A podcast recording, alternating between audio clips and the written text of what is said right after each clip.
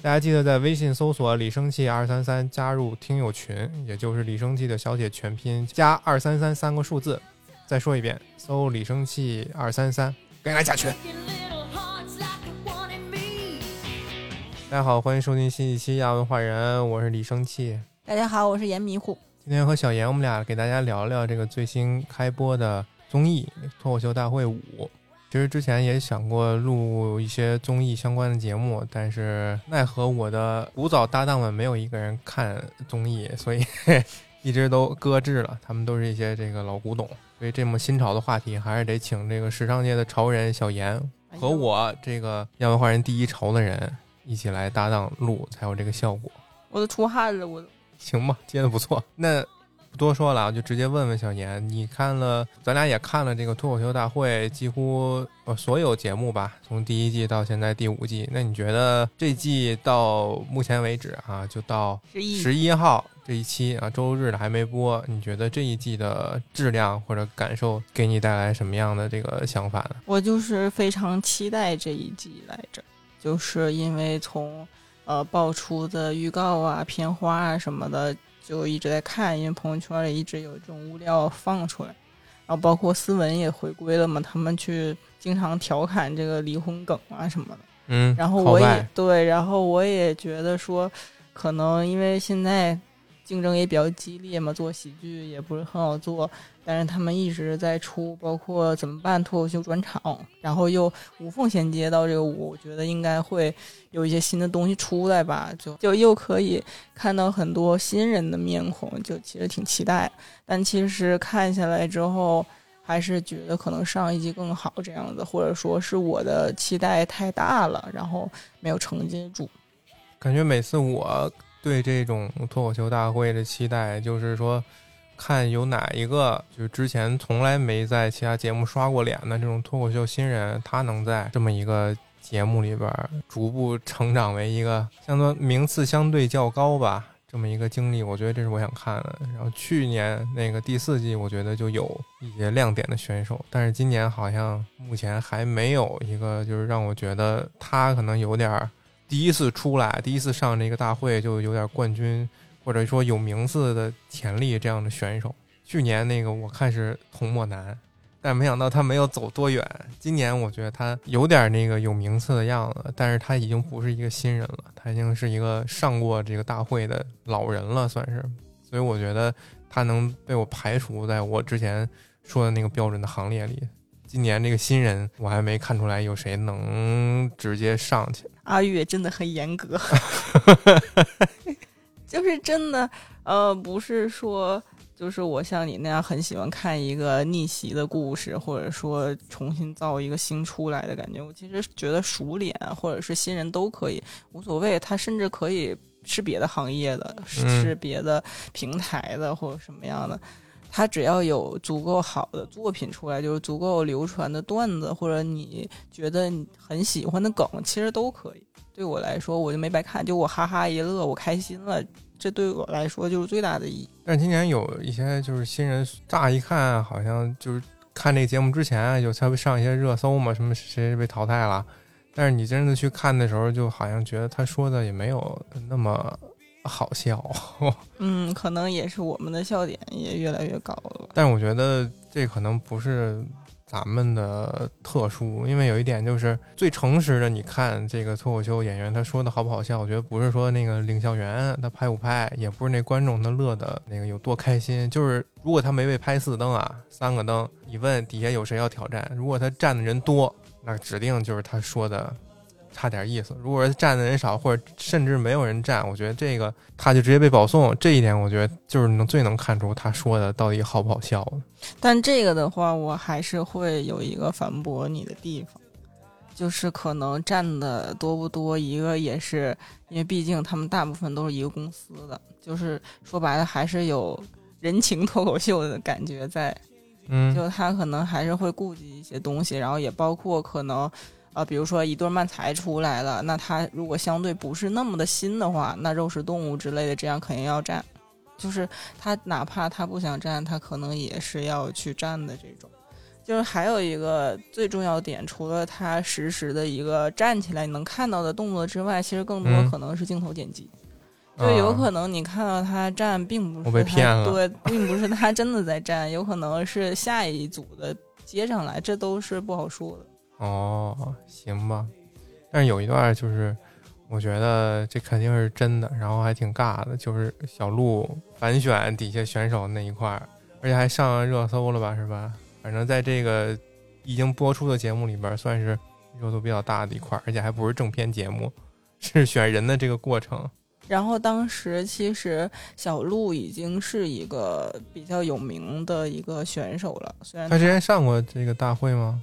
没有吧？没有没有哦，他只是上过《奇葩说》。对对对，然后之前也是经常会做一些嗯爆款的综艺节目里面的一个选手，嗯然后他也是在业内也算是工作经验比较长，然后大家都比较知道的这么一个人。然后后采的部分其实也放了徐志胜说他是他一个入门的一个导师的一个角色，然后以嗯前还会帮他去改一些段子里面的点。嗯然后他这个人就是，本来我确实也对他很期待，因为毕竟是个成熟成熟嘛，然后也希望有成熟，对，也 希望有一些梗啊什么的。嗯，他具体来讲了之后，其实我觉得还蛮好笑的，有很多还行吧。我觉得前面三二三十岁那一块儿，就说三十岁活活得久，就是比二十岁的牛逼，因为你们随时有可能在二十到三十这一段之间就 啊，我觉得他停在那儿就 OK 啊，他后面非要补一句就就死了。他怕我听不懂。这个、这这个点就一下就下来了，我觉得。其实前面就是可能也会有问一部分的争议，是说年龄焦虑这个事儿，但我。其实就说破无毒嘛，他也是拿调侃，然后他后面说化妆品啊，说一些广告宣传那个地方，其实还挺逗的。是，嗯，就是明确知道他说的是哪个节目。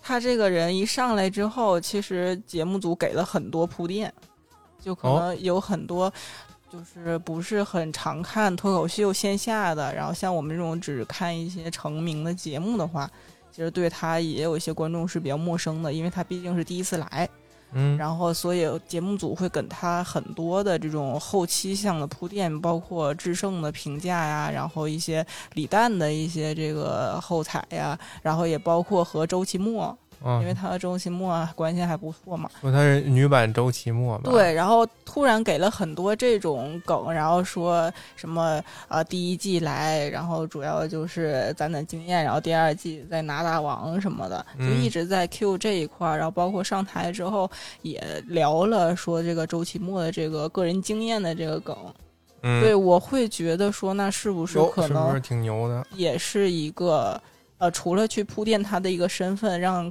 观众快速去了解他这个人之外，立一个人设之外，是不是也要在这个人物模型上去综艺编剧去做这个人的时候，也是想要往那个方向去做，就是他可能也会说后期是复活型的，因为复活型对选手，复活型人设是吧？对，因为其实，在放出来的预告，就今天晚上要即将播出的那个预告里面，已经从那个周迅的口里说出来，我想要复活小鹿这句话，嗯，就也是想说，那是不是也是这么思路去做的？因为他毕竟不是效果文化的人，上一个这么这么扑这么捧的人就是周奇墨本嗯人，好像第三季吧就没有什么好结果，结果在第四季转年他才好一点，而且还得了冠军，是吧？小鹿那这个路子看来是差不多的，所以我觉得这么上来直接捧的话就捧杀了。没想到他就在这儿输给了一个不算是脱说脱口秀的人吧？嗯，就是拉红嘛。然后当时就是觉得说，他可能也是想要做一个这样门外汉的感觉，然后他又是非常出其不意，可以就是打击到整个行业的这么一个力量的感觉。就包括他一上来就死灯，然后乱拳打死老师傅，就很容易让人想起之前的李雪琴。就是也是一个自带流量的网红，然后嗯他来跨界，然后也会在这个舞台上很成功。但是李雪琴的段子，我觉得跟他不太一样。阿红其实这次就说的走红的那一小块儿重点的那个原因，就是做楼长嘛。但是你说他之后楼长这块儿的这个梗用过了，这内容都说过，他之后说什么呀？李雪琴她是没有把自己局限在就是我可能在哪儿做做做过什么什么什么，他是有这个自己长的延续性的这个故事在里头。但是拉红，我想象不出他之后还能说什么，而且一旦他摆脱了自己楼长这个身份，他我觉得大家也不觉得他有什么特殊的了。嗯，确实，然后只能说。哦，要么就是看了他继续签了几期，就是他要来参加多少期，因为可能也像黄大妈呀什么的，我可能把我最好的一面展示出来。那么后面我确实知道，我作为大妈，我有这些事情可讲，那我可能脱离开这个身份，然后把这些梗都说完了之后，就像你说的，那就黔驴，那就黔驴给孔，那就黔驴技穷了嘛，就是会见好就收的这种感觉。然后一个可能就是看那后期这个编剧团队会不会帮他的忙。这他帮他忙，一下就看出来不是他自己写的。他本来也不是说写这个段子的段子的料，我觉得。但是选他一个是他是自带流量是吧？对，然后也是一个政治正确。他可能我觉得是平衡效果文化之前在上海那帮脱口秀老手演员的。你一听这他们一上来都说什么呀？统一的有这么一个开场。我在上海被封了六十多天，我在上海没吃没喝，我在上海没这个六十多天没见着活人。拉红就在这说：“我这六十天多天过得多好啊！我当楼长，我跟大家相处的这个其乐融融，我给大家又发物资，又又是帮他们日常的忙。我觉得可能是来平衡一下这个怨气比较深的这些效果效果这个老脱口秀演员这帮。”呵呵这帮吐槽的，我觉得是，而且之前有传闻，不是说这个脱口秀他们行业接到一个指令，就是说不许吐槽上海防防疫这一块儿嘛。所以我当时这个庞博、啊鸟鸟他们说上海防疫让他们去给他们带来多大影响之后，我觉得还，哎，这是可以说的吗？就有这么一个感觉。对，然后一个也是因为确实，呃。如果只站在一个角度的话，确实也会有这种不太好过审的情况。嗯，但是它里面还是有点细节，我不知道你有没有注意到哦。就是拉红在说他本来就是当楼长之后，其实也不太好做嘛，毕竟又没有经验又小。是。然后里面群里一直有一个叔叔，然后在指挥他，然后或者安慰他什么的。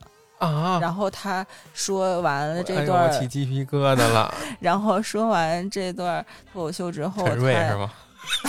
叔叔，叔叔我呀，最喜欢听脱口秀了。然后他说完这一段他的内容之前，他有这么一个细节吧，就是说后来他才知道，原来真正的楼长是这个叔叔，只是他太可怕了，只是他不想做，然后所以让我来做了。妈呀！吓人啊，吓人！我没想过这块儿，我醍醐灌顶啊，家人们！我不知道这是可以说的，我真的会谢呀！哎呦，他最后不还说我是真的会谢的拉红吗？对，谢谢叔叔。就看着这么一个人在台上，你总会想到提醒你苦中作乐这么一感觉，把把你之前受的苦你都算什么呀？你看看人家不被你被跟和你一样被封了，不还是？过得挺好吗，人家还靠自己努力去拍这个流量多多的这个视频 vlog，而且还上了节目，那你咋不行呢？但其实背后也是苦难，他只不过上了这个舞台被架住了之后，他没有办法再那么去表达，他只能很积极，而且他这个人也挺表演型性格的人，我觉得他在镜头前的一些表现呐、举止啊。都还是挺外放型的，然后比较开朗的这种，但其实他最后说的非常的欢乐，非常的积极、努力、阳光的前提下，最后还是有这么一个细节。嗯，然后我也会发现说，现在的媒体呀，然后一些所谓的官方的这种号吧，他会很歌颂这种牺牲奉献，歌颂苦难，但是其实我自己觉得苦难。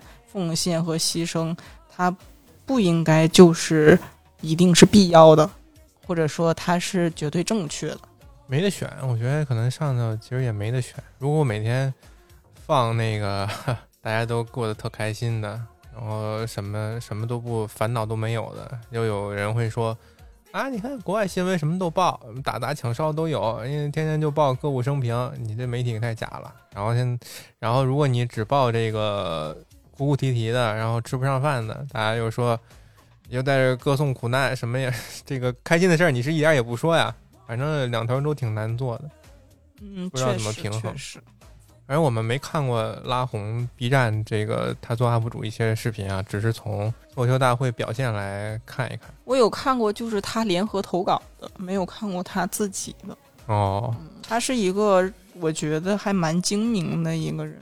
对啊，这个 能拍视频拍的挺好的，然后还能上这边来讲脱口秀。你叫他妹妹，叫他小孩儿，就隐隐约约透露一种他什么也不懂，就是被推上来那种感觉。但你说他真的什么都不懂吗？他其实什么都懂，而且在这个台上有一段比较尴尬的，就是小鹿问他妹妹：“你真的要 要站吗不是，他是说宝贝儿，？”啊，宝贝儿宝贝儿，你真的要选我？啊，明明明显就是小鹿，我觉得他可能是你再考虑考虑，你上来可就对他觉得回家了稳赢的是那种，作为前辈，然后想说，要不你再多留一会儿。而且李诞也替他确认了，说还是要由拉红自己亲口说我要选谁，那才算数。因为之前那英就他这个领校员就就是他说的，必须要选他，必须要选拉红，就他说的就让那个小鹿有点下不来了。但其实那英就是也可能是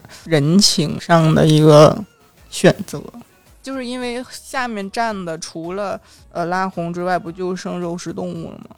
那肉食动物代表的又是漫才，那李诞又这么推漫才，目前比较成型的大众又认可这个节目，粉丝又认可，那可能就是肉食动物比较多一些。那如果他选了肉食动物之后，那两个人肯定要走一个，那他觉得小鹿也是 OK 的嘛，然后嗯漫才也要保，所以他可能是会想要说，那不如就走一个节目效果，然后又让这个小妹妹所谓的拉红这个小妹妹还可以多点流量，还有点效果，是不是？嗯，他也可能有一些这样方面人情的考虑。你替他解释的不错，你替周迅解释解释吧。我洗不洗不了。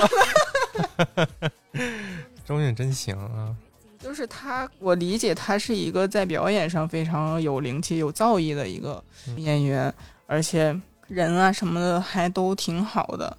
但是他私底下其实真的就像李诞，他为他铺这个就是开场脱口秀的时候说的，他比较害羞。他哦确实是一个就是会有一些内羞的一个人。他私底下的话可能不会那么的 social，然后也会结巴。哦，他其实并不太适合说真的嗯去讲脱口秀。那领校园也值得说说，我们可能一一会儿再单独聊这几个人吧，挑的人也够够一说的。然后我觉得他唯一 在演的地方，唯一在营业的地方就是，哎，我忘拍了。我忘拍了，可能那这是在 KPI 完成之后，这一期就能划水了。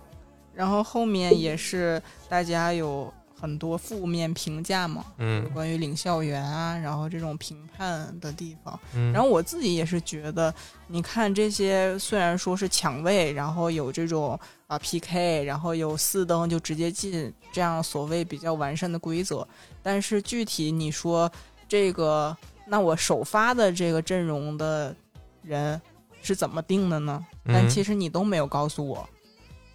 然后像是比如说黄大妈这种，她弃权了，那她因为她是四登嘛，她走了，那就继续比赛就好了。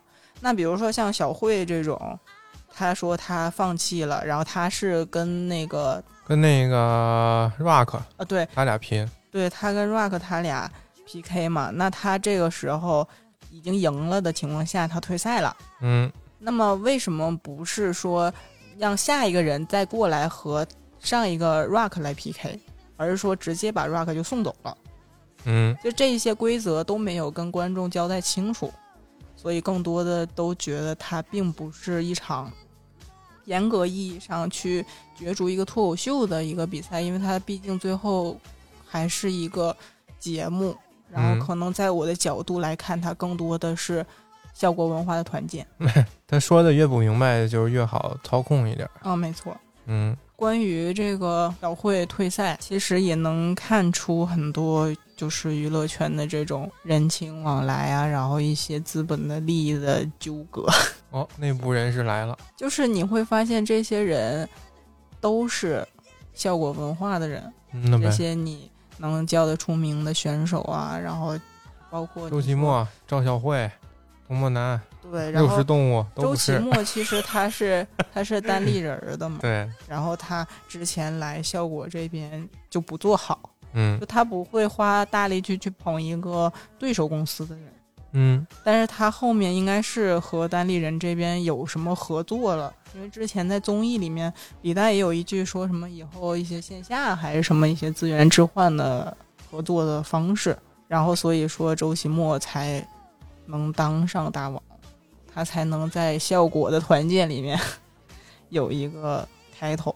去年记得和往年冠军那个待遇不一样了，就是王冕得冠军那天晚上，好像那些选手都给他微发了条微博，至少发条微博吧。周君墨那届就是微博一片安静，其他演员也不给他发祝贺什么的，他那个他自己发了一条微博，底下也没有什么这些老演员给他说一些捧场的话之类的，很社会，很人情世故。对，然后小慧其实她也是想的很清醒的一个人。嗯，就是她有机会是可以签效果的，就是签这个全职的脱口秀我。觉得签也挺好呗，签呗。但是确实像她讲的也挺不稳定的。你能保证说你一直有优质的输出给到观众吗？像现在大家喜欢的这些谁有啊？张博洋他是不是效果的呀？是，那他不是过还挺好吗？他也不来参加比赛，不也没饿死吗？但是你看不见他了，他有很多工作机会可能就没有了，因为他没有持续的输出能力了。嗯，对，然后很快你会被一年有一年的新人进来嘛，嗯很快可能就被洗牌了，而且上面像杨笠啊什么的，包括一些老的选手，其实现在都有一些黔驴技穷了，已经没有说很精彩的内容出来了，然后更多的可能是还是像杨笠，他其实就变成一个符号了，变成一个人设化标签的一个人了，他可能站在那儿。站在脱口秀舞台上，他就代表那一个形象。这是他可能最好的一个存在形态了。他也不用再去想别的演员去想一些什么段，他可能成为符号是最好的一个结局。你想徐志胜和何广智那种，他们靠靠说自己这个外表吧，然后起来的。那你说一辈子自己长得丑吗？他总有听腻的时候。但是你如果成为一个符号，成为一个丑的符号站在那儿，我觉得就 OK 了。你就像当挂在墙上的那种壁画啊，或者动物标本似的，就挺好了。这是你最好的一个选择。但杨笠她还比较年轻呢，她还没到找人嫁了吧？什么发言？你是东八区的先生们吗？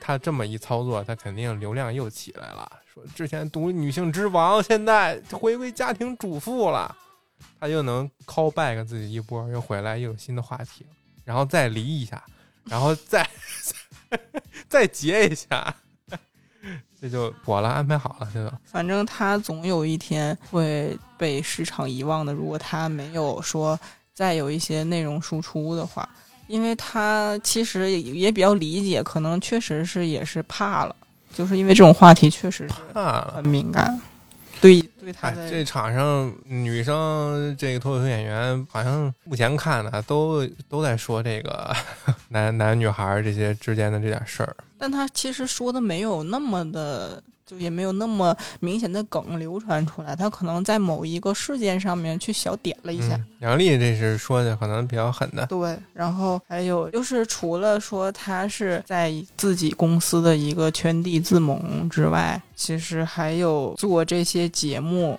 像他还说想私心还想做漫才大会，做这些啊，对，然后包括像之前那个怎么办脱口秀专场这节目是到底啥意思呢？就是想干啥呀？它是分为，比如说上期是，呃，效果文化内部的一个团建，嗯、就是团综的感觉，就嗯讲他们日常的工作呀，然后一些相处的一些七七八八的真人秀内容。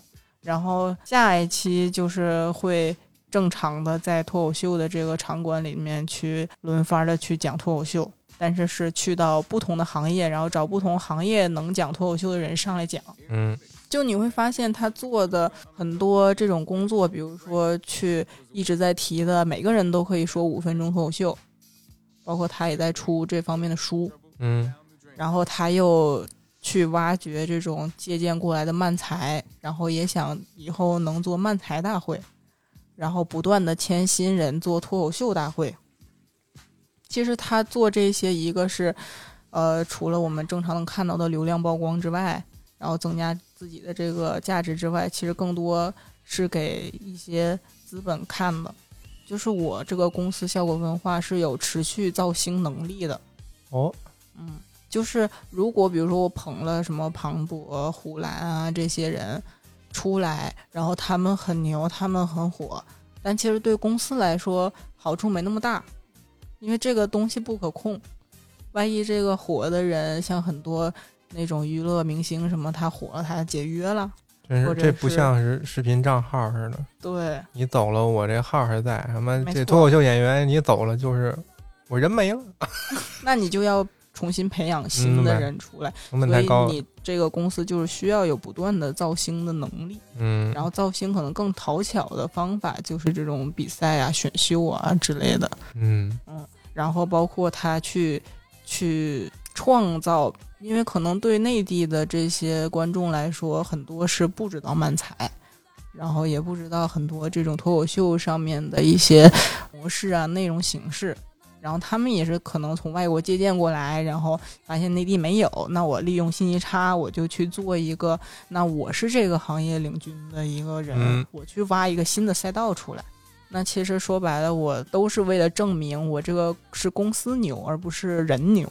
包括像请李雪琴过来啊、拉红啊过来呀、这些行外又自带流量的人过来，然后好像看到他们在这个舞台上啊大放光芒，其实嗯都是因为我效把他们踹走。都是因为在我效果这儿有过短暂的这种开放麦也好，或者是后期的一些培训啊也好，嗯你会看到我们造星能力非常强，然后我我们会很值得投资啊，这样子其实是对李诞来说，他是一个非常有商业头脑、很精明的一个呃联合合伙人吧。嗯，你说完笑不出来了，我都 我不想笑了，这都是，哎，都是我的造钱机器。还是说点八卦，说点八卦能更快乐一点。八卦是纯粹的，是单纯的。对，然后我还挺想知道他们这两期就是延播到底是因为什么。不知道啊，嗯，然后后面我听你说还说把领校员换了是吗？我就看的都是传闻啊，传闻，目前也是没播完。这个节目录出来倒是永久永流传的，到时候不对可别来找吧。我我也看传闻，就是说延播啊，是因为这个节目第一期上下剪的不好，这个领领校园表现不行，然后这个选手说的也是一般，所以可能做了一些剪辑吧。有一点是因为有人说老给领校园镜头切的很怪，所以就可能重新剪了，这么才延播的。还有的就是说可能有些段子过线啦。还是怎么着啊？就这样了。然后领校园那个更换，他传闻是说那英和周迅，但是换成谁？他说他不能说，嗯，那也有可能人家就签了那么多期，毕啊、竟也是有可能地位也蛮高的。然后其实我能看到一些除了呃老选手可能表现没有之前那么惊艳了，因为上一季其实从庞博咔一撕开衣服，里面是健美桃服什么的。其实有很多看到老选手都在顶着压力，有爆一些让我没有想到的地方。嗯，但是现在其实，反正仅凭播出的这一期来看，我是没有看到喜欢的，然后笑的也比较少。建国建国那个行，你要说自己建建国那真行，是不是？还还笑得还可以但是确实我对王建国我是有光环，他是他是有光环在，是然后我会觉得他应该我更撞脸怪，他应该更牛。我嗯，他他他可以，他有嗯比张博洋强，上次就被张博洋给那什么了，给腐腐化了，同同同掉了，给他坑下去了。然后还有可能就是他们没有一些新的东西出来，反而用了更多的内部梗，嗯就是用一些同事之间已经成名的这些脱口秀选手之间的梗。嗯，其实觉得有点儿看着没偷懒嗯，看着没那么没劲。然后还有就是你说到领校园的问题，嗯，我是觉得说他们两个就是除了大张伟，因为大张伟他是就是有病那种，他就他脱口秀里面说的有一些很怪，然后又奇奇怪怪又有点奇葩的那种梗，他说拍就拍的那种。嗯，我觉得大张伟拍的和我想拍的差不太多嗯，。对，因为他是有非常幽默的细胞在的。上网对，是上网的，那俩就不一定了。而且大张伟他是我不懂你的梗，但是我嗯知道你说的大概是什么，对然后我能 get 到那个点应该是什么意思，嗯，嗯，但他确实他不是那个梗的受众，但他会理解。假装我懂了。但是周迅和那英的话，我自己观察下来，至少从节目播出放出的片段下来的话，其实不做好，也确实剪辑上也有一些不太好的素材。就是他们拍的话，那那个那英为什么不拍？因为他最烦那那种人，老上台 就不给你拍。周迅，我觉得他老是没睡醒，是，而且他有的梗他就是听不懂。嗯，我觉得他们这些演员写的稿的时候，就压根儿没往领笑员是谁那方面想，就是纯给底下观众说。但是观众没有投票权，你说对再好，你让领笑员听不懂，那就白搭。对，说白了，你这节目是做给领导看的。对呀、然后不是让领导乐呀看的。然后他们两个的话，我自己观察下来是，呃，除非这个人讲的一些梗或者一些细节是我生活中经历过的，或者我会非常这么干的时候，嗯他才会拍。嗯然后给到拍灯的一些解释的特写镜头，就偏比较偏特写镜头的这种镜头是什么样的呢？是我要去外国看看帅老头儿，然后我去喝酒走错了包厢，嗯 然后我是一个身边从来不缺阿婆的老头儿，哎就是都是这种玩乐的梗。哎，嗯，就是会让你窥见说他们两个更喜欢的是什么东西，然后他们是什么样的人。我记得有一个选手，不记得是谁，他在那说考研那一段，底下那啊，观众孟川，啊乐的嘎嘎的。孟川说底下观众乐嘎嘎，这要观众投票，他绝对上去了。但是那英和周迅一一个人都没拍。对，就是因为他讲的这些梗，就是我们所谓的被嘲这个小镇做题家这些人的嗯大家普世的一些梗，但其实对他们金字塔尖儿上的那些所谓的上层人士，其实他们是不懂不，太理解。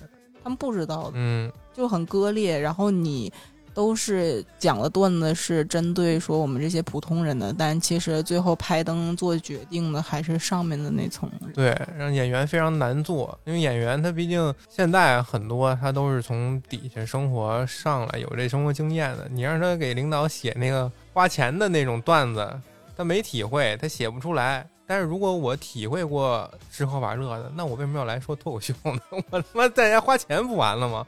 所以就很矛盾，我也我没法写出让没吃过苦日子这个明星领笑员有共鸣的段子，但是。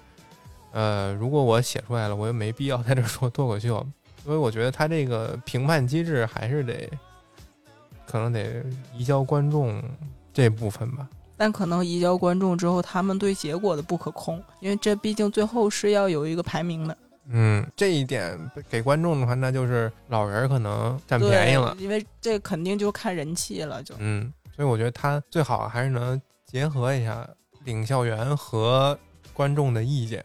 他这个就是领校园之间打平了的话，才给观众，有点儿怎么说用不上。我们看了这么多个，很少有就是两个选手之间一样的灯的这种情况，要不然就是我赢了，要不然就是我直接晋级了，很少有打平。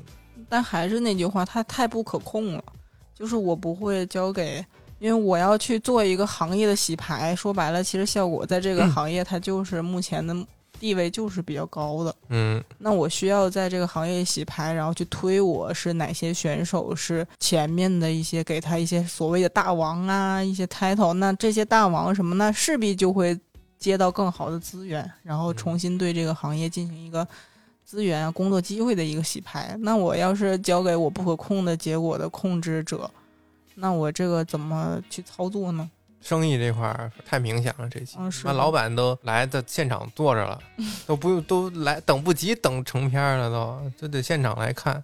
但所以我就是觉得，反而在这么一个环境下面，然后小慧她是一个还蛮有清晰头脑的人，就是他会知道说有一个工作，然后有五险一金这件事情很重要，嗯就踏踏实实的这么一个人。因为上面的金字塔尖上那个人，他是不允许你上升的。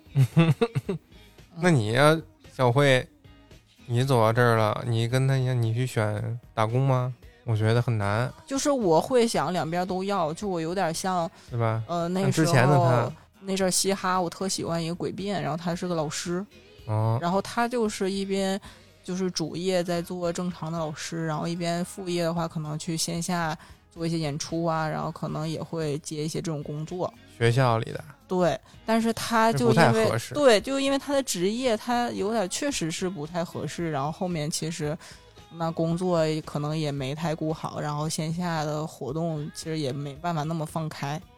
嗯，对我，我可能是这种人。然后老师，我坐在那儿，要要我为什么不行？就是我最后可能还是，比如说我会先都想要签一个类似兼职啊，或者是嗯一个什么经济约呀。但其实最后你会发现，可能两边还是没顾好，然后嗯，你还是会，拆面具，就是还是会被迫选择一个。那我可能会像小慧一样选择五险一金，就是可能不是工作它就多么稳定，然后我是多么喜欢给资本家打工，但是我会觉得五险一金这个事儿在国内的话非常重要。嗯哼，效果那帮人是有吗？这些玩意儿，全全职的话，全职的话应该会有，全职可能确实工资会很低，就是是你没办法分嘛，分成嘛。对，没办法在上海那么大的一个大都市里面生存，你的提成完全就是要看你之后的一个发展。我记得网上说什么吐槽大会，不是找那个效果那人那帮人给明星写稿吗？嗯，啊，大家都在写，然后你要是被选中了，还有几百块钱吧，也不是大家想的很赚，有些时候，大多时候还是你要不停的写，不停的写。然后其实可能更多坐镇的话，像程璐啊、建国这种人，可能会给审审稿子啊，或者是有的时候实在不行，那就自己上啊，帮着写写稿子。但嗯，可能更多你说给明星去写稿的这些人，不太会是呃又比较有人气又比较红的这种人，就是他嗯可能更多还是公司的新人或者小工。没错，而且给明星写压力还不小。其实我觉得比较奇怪，就是可能这个节目在预告宣传的时候，在节目预告宣传的时候，他会呃非常鲜明的 Q 出来说斯文回归，然后包括在让大家吃瓜嘛，对，然后在节目里面也会有这些互动，然后离婚梗，嗯。然后他们两个都不是很避嫌，然后能很娱乐化的去做节目效果，嗯，然后你会觉得说要呃有点呀儿，因为之前其实还蛮避讳，这一次不知道是说为了节目效果就牺牲一下自己的感受呢，做一个舞台上的呃角色呢，还是说就真的过去了，甚至说可能会有点想复婚啊之类的，其实这就不好说了，假象流量，对，就不好说了。嗯，你说这说的也是一般吧？他可能就是任务就是来刷脸，也有可能就嗯吉祥物，对，脱口秀吉祥物。而且还被剪了那么多，观感就更不好了。离婚之后有沉寂过，然后在抖音上面有做自己的账号，嗯，然后他也会输出一些这种观点啊什么的。但给我的感觉，因为我我老公那时候 这真烦，就我没有关注他，但是会有时候刷到。然后嗯他讲的一些内容的话，就很像一些知识博主，他贵妇都用烦什么开始讲这就很像一些知识博主的感觉，就可能偶尔会有一些梗在里面，但是完全没有脱口秀演员的那种 level 了。哦，他会更像一个分享型博主。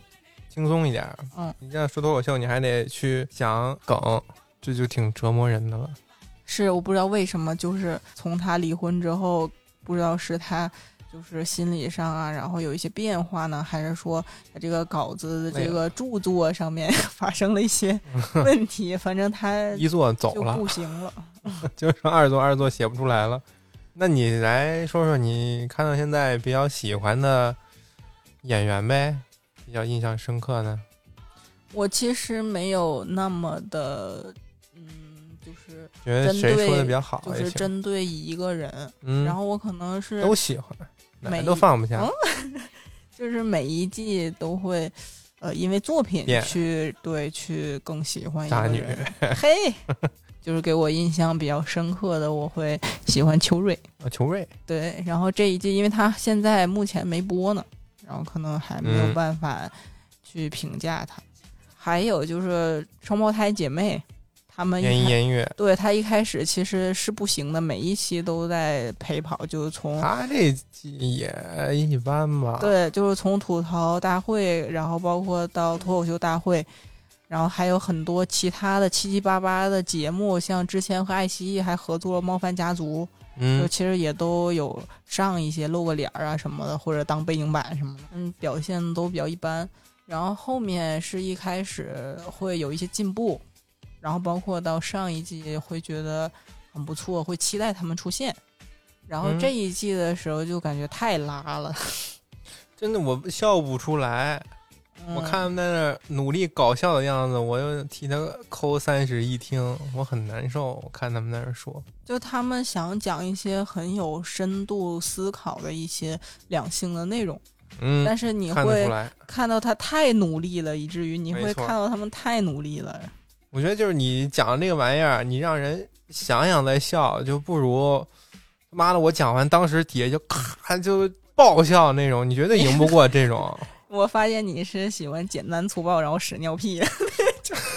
这你绝对赢不过这种不用思考就爆笑的这这种选手。你让严音乐跟那个不存在的那个脱口秀冠军比，那严音乐再有深度，大家也不会投他。其实我个人会喜欢一些有点深度的，但是如果你是简单粗暴的，你会很让人快乐，也可以。就是嗯我会这两条线都可以。然后在第二条线上，可能之前像一些庞博呀、呼兰啊，他们会包括后面孟川，他们仨都属于那种有点儿让你去想，但是你笑的时候你不会去想。他说完那个点，你该笑的就是笑。言言乐说完你就哦，哈哈哈，没了。但但我觉得可能还是因为你是男孩儿，我是女孩儿，就是他搞男女男女歧视是不是？不是，就是他们讲很多是完全针对女性用户的东西。他在底下全场都是女生，上面也有影像员也有女生，但是他们票数就是就是他这一季确实是文本上有点问题，然后就太努力去凹了，反而没有弄好。就你不是很真实的在跟我分享的感觉，而是你是为了某一个比赛，然后你会为了某一个话题，然后想表达一个观点，去硬套了一个段子出来的感觉。嗯有点拧巴。然后还有就是他们庞博呀、呼兰呀，他们本身是比较有文化积淀的，嗯就可能相对大部分地下的这些脱口秀演员来讲，他们是比较文化的，也不是说那种立这个人设说我就高学历啦，然后我就呃像之前有的脱口秀演员不会说我是北大，然后一直一直 Q 北大，讲学历的那几个，这几期也有，没有一个好笑的。对，就是他会太这个了，就真的好像说。就你他上学啊？我理本科怎么了？啊？你直播也没念完，真是。不太讨喜吧。然后他们就是又有文化，然后可能像呼兰讲一些什么基金啊、金融啊方面的，其实我也不懂。但他说完之后，到这儿吧。但他这个，嗯，但他说完我也觉得挺好笑的。对呀、他这个你脱离群众得有一个限度，你这基金、股票，这就是普通人能接触金融天花板了。你要再往上讲，再提一点，可能是数字货币这一块儿，那也是听懂的人也不多了。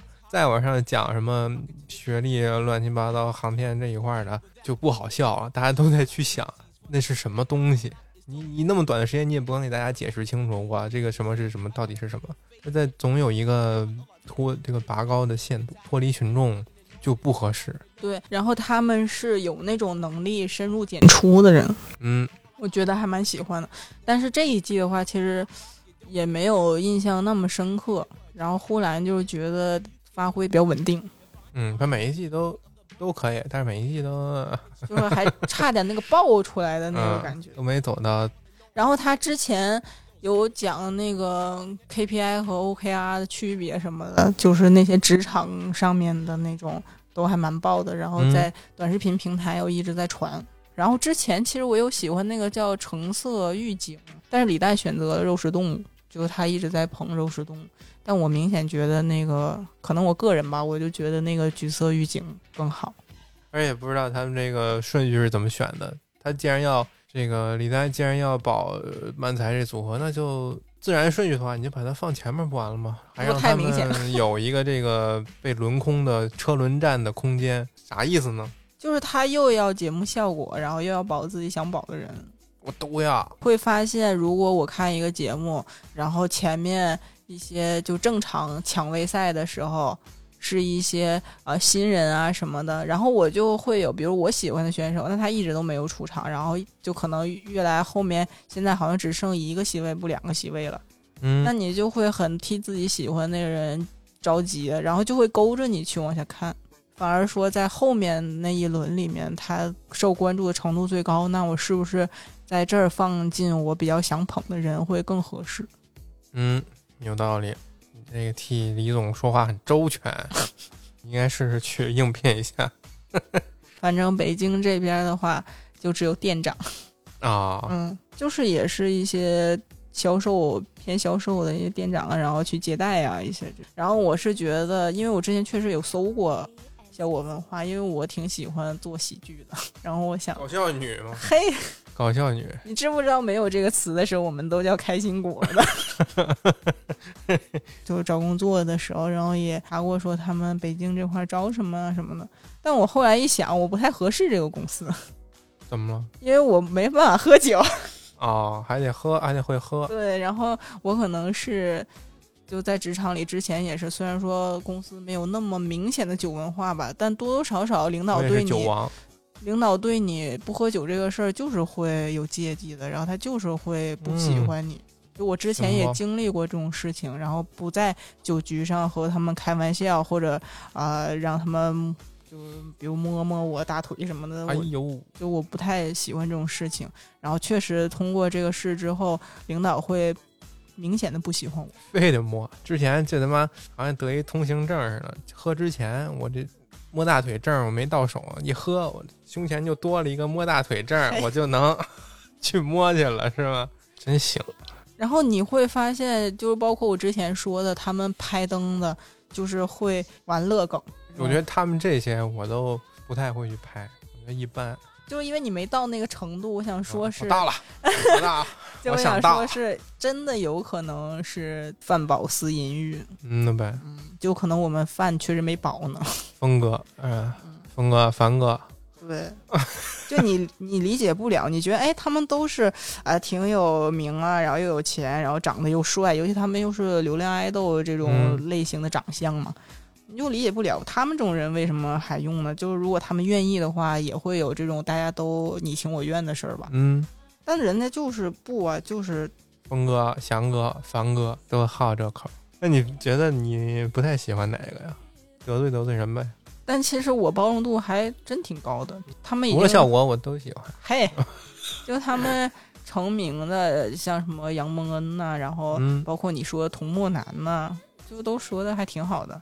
就是我还是不太拘泥于具体的人，嗯，然后可能还是有作品，你我觉得你这个作品很牛，那我就比较喜欢，比较认可。哦，那就是谁？你觉得谁说的好啊？但但他就是要分期分那个哪一块儿，然后如果要是就是你长线时间长的舞台多的看的话，那可能就是出名比较多这些庞博呀、胡兰啊，然后像杨笠之前那些很敢说的那个，我也比较喜欢，然后也、嗯就是他说完之后，我也会这是可以说的吗？这真的嗯没事儿吗？什么？我觉得新人里边有那毛豆说的挺好的，我觉得炊事班那个，啊，想起来了，炊事班那胖子，但是我觉得他也是那种昙花一现是吗？经历型选手啊，他这就一块儿啊。核心是什么呀？是我在索马里这个这武大肠个船上，我做炊事班的士兵，对吧？这个反差的点，他这个节目上他用过了，那你下一期是什么呢？嗯，如果你要是换新的梗，哪怕这个梗是成功的，那你可能要打破上一个你已经立成的这个人了。就很难，大家就你这么说了，大家就心里觉得你是这个索马里的炊事班士兵。你下一期如果不这么说，那肯定有观众就说：“哎，不是那味儿了。”我就不选他了。但是如果你还又这么说了，又用这个梗，大家又说 就会说这没点新的，是吧？你要一开始走这个路线的话，以后就不太那什么了。所以我觉得我喜欢的就比较觉得能够长线发展的，而且可能是从生活当中你挖一些小细节拿出来说这种。那真的我还蛮喜欢周奇墨的。嗯，他挺牛，挺厉害。然后，而且上一季几句话吧，就把其他的那些脱口秀演员那个精髓就带出来了。而且，尤其是模仿建国那块儿，模仿你自己了，你拍灯了是吗？太像了。你你和那个周迅是一一类人了，只不拍只拍自己感兴趣。所以我顺着我这刚才那个逻辑说，我就觉得童漠男，我觉得他挺好的，因为他去环球影城了。不是，因为他们就是没说自己。昙花一现的感觉没有，他这个唯独他串下来的经历是什么呀？他先后经历了两次离职危机，一个是当托福老师，对吧？出国这件事儿目前是处于一个下跌衰落的状态，然后还有一个就是上海封城那一块儿，但是他整个段子里边就没有一直围绕着这一块在说了，他就从生活当中去挖他的那些细小的事情，尤其是那个。把孩子的表现带到职场，为什么？为什么？为什么？为什么？啊，对，那剧好笑，打工人应该非常有共鸣。这种挺不错，就是这种精神病式的表演风格，我非常喜欢。我想起了那个，想起那个不存在的脱口秀演员，是吧？他如果不吸毒，我觉得他一定还可以。但是他之前就是发疯的时候，其实我不是很喜欢，就觉得干嘛呢？真的，脱口秀疯狗。至今没有第二个这种小狗再出来。对，然后后面也是走到有几季了，然后他也是会去挖一些生活细节，然后说一些很真实，包括像鸟鸟，他说他做菜那段就太真实了。那就是你吗？哎，你不觉得童梦楠长得就很好笑吗？嘿，他音色也非常好笑，我一看他就觉得他是班里最会讲笑话的那种。行，然后我还比较喜欢一个杨波啊。然后，但是他吧，就是这一季刚播的这一期，有点让我就有点像嘻哈的时候，我猜到了他的韵脚啊，就是有几条，因为他不是这种 one liner 嘛，他就会塞很多很多很细小的段子进进到他这个作品里来。嗯，有点像抖音的那个合集，欧亨利式结尾 标签的这个合集。对，然后像上一季就会猜不到。他说的就挺逗的，可能也是我第一次看这种形式。嗯，然后这一回的话会有三四个，他说的里面三四个是我能猜得到的。哦，您给说说。就比如说他那个独居女生在外面放鞋，那我就知道他要反转，就是说他去偷那个鞋，就是类似这种，就是会猜到他马上反转是哪个方向，然后怎么说。就是还是希望大家能保持住吧，然后有持续输出内容能力。一个也是确实要静下心来去生活，就是你还要去体验，然后去记录、去观察。嗯，值得去说的，我就可能说点我觉得他不好笑的。开场那两个张俊和步惊云，张俊就是我刚才说那个说学历梗的那个这种演员，真不好笑啊。张俊、张博、张本科。就记记住了这么一个点，但是其他其他的铺对于这个梗的铺垫，还有一些展开，我觉得一般吧，没有让我笑出来。而且步惊云那个现场啊，看凌笑员和观众笑的歘那么那么笑，我觉得步惊云那真没劲。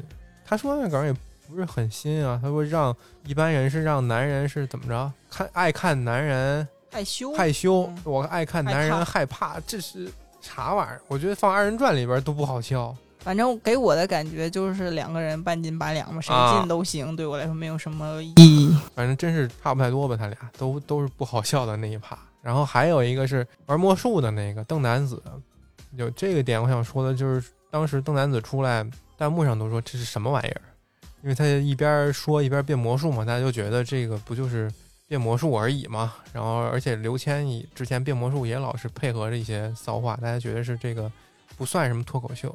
但是我想说，就王冕 不也是对吧？一边干着别的，一边又干着别的，有什么区别呢？他可能就是也想得很清楚，就是来露个脸，我就多接一活儿，然后以后能多点工作机会。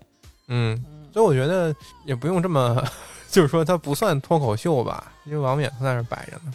这其实还是看就是这个效果的一个战略布局。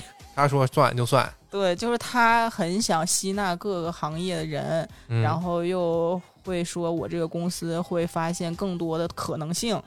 嗯。嗯，他要能请特朗特朗普来啊，他他妈早请特朗普来了，连总统都想给我来说五分钟脱口秀，我就觉得，我觉得特朗普来说肯定都大王了，直接就是大王，他说的肯定比底下做那些不不少人说的都好。那得看这翻译靠不靠谱。大爱听英文的吗？Nora 那脱口秀嫌你高端你就听呗，你不投那就是你听不懂，你能力不行。对呀、我听不懂啊，那你就能力不行，你不配听我们这个，知道吗？生气了吧？王冕他直接不玩了，摆烂不参加了都，但其实他。也挺，就是有走过一些项目的巅峰期了吧？就是他也上过春晚，然后又认识了大张伟，然后又去了那个哈哈哈哈那个综艺和鹿晗、陈赫他们录中这种真人秀，然后也接到了很多别的工作啊什么的，有过很好的一段工作经验了嘛。我觉得已经比很多人都强很多了，而且他的一些那个真就是脱口秀里面唱那个歌啊，有的歌词什么的，像也会有一些是比较好笑的。然后还有一个小细节，你就是周迅，就是说她很喜欢这些什么脱口秀演员，然后包括他们之前的一些人，然后他们之前一些代表作，嗯。就是尤其举的一些上一季的一些内容啊什么的那种，然后每个人都对应的很清晰，然后大家其他领校员都说哇，你记得好清楚，你是真喜欢啊，就那种感慨的时候，哦 哦，对，你会发现其实这不就是我接一活儿，然后我提前做一些功课嘛，但是正好是嗯刚做的，所以印象深刻我深记得。特别清楚，我这我刚看完就来录节目了。对，这不就是我。那至少说明他做工作是认真的，他明明嗯可以不做工作，那我上来就拍就完了，就表现我自己就完了。嗯但他还是去做了一些功课。他确实应该也是一个不太善于表达的人。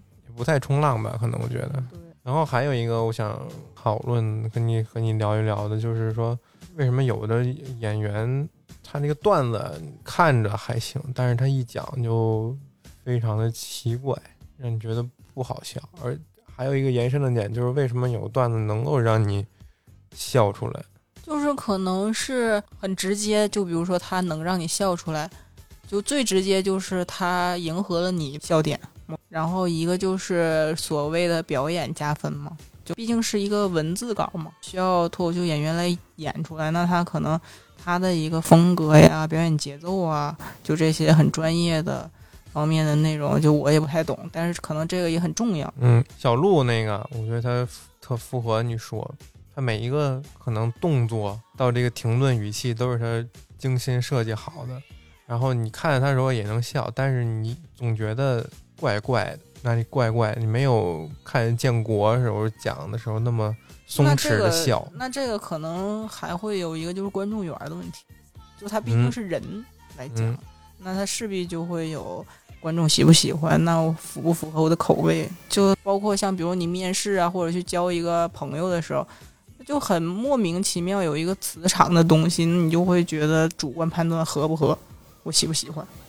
嗯然后还有一个，就我自己经历下来，因为之前做一些这种音乐舞台呀、选秀舞台什么的嘛，就有可能我在屏幕前面去看，然后和呃我坐在观众席里面，或者说在舞台现场去看，然后或者是说我在后场间用后场间的大屏在看，其实这三种状态都不太一样。嗯就，你我看底下观众有的在我觉得不好笑的地方，啊他们笑，就是会很割裂，很不一样。有的现场反应很好，但是你很冷静下来坐在屏幕前面看就是不好。